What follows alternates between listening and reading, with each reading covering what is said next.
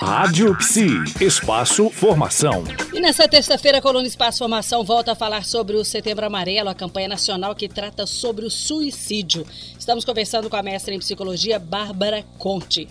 Bom, Bárbara, segundo as informações da própria Associação Brasileira de Psiquiatria, o risco de suicídio aumenta entre aqueles com uma história familiar de suicídio ou de tentativa de suicídio. Estudos de genética epidemiológica mostram que há componentes genéticos, assim como ambientais, envolvidos na tomada de decisão de tirar a própria vida.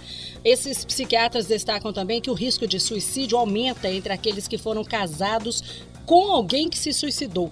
Como as pessoas devem se alertar sobre esses fatos? Esses dados genéticos, né, como tu falasse, eles aumentam o risco. No entanto, uh, é na história subjetiva do sujeito que é importante considerar o como um parâmetro uh, para avaliar o risco de suicídio. O que eu quero dizer é assim, ó, uh, pode existir um fator genético, né? Mas uhum. isso não necessariamente faz com que determine que seja um fator determinante para que um sujeito venha a se matar. Uh, essa incidência muitas vezes está em doenças que, como por exemplo, nas psicoses, na esquizofrenia, né? uhum. né? Um pai ou uma mãe suicida e um filho esquizofrênico igualmente que também venha a se matar. Então, nessas nas, nas doenças aonde existe esse fator genético, como nas psicoses maníaco-depressivas, né, principalmente na virada entre um período depressivo e um período de euforia. Né, então, aí existe uma incidência maior, mas, volto a dizer, o fator genético não é o determinante. O fator genético é mais um fator, quer dizer, dentro de, desta, deste grupo multicausal, Uh, ele é mais um fator, mas aquilo efetivamente leva uma pessoa a decidir por fim a sua vida é o seu estado emocional, é o seu estado psíquico. Né? É aquilo que diz respeito à sua problemática subjetiva, à sua história individual. Além do fator genético, além do fator da, da história individual, do subjetivo psíquico de cada um, também tem a questão social.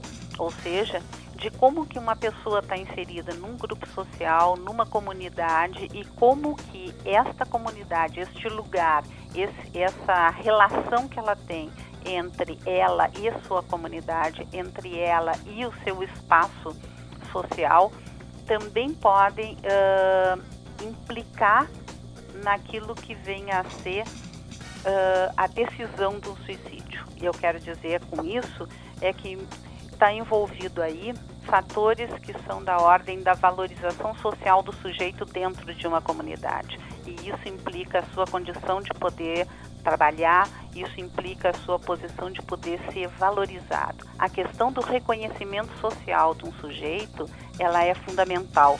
É isso que também regula o que se chama de estima, de autoestima. E a autoestima é o que também faz com que a pessoa venha a lutar pela vida e não se matar. Ok, Bárbara. Amanhã nós voltamos mais falando sobre o assunto Setembro Amarelo. Muito obrigada pela sua participação hoje. Muito obrigada. Ok.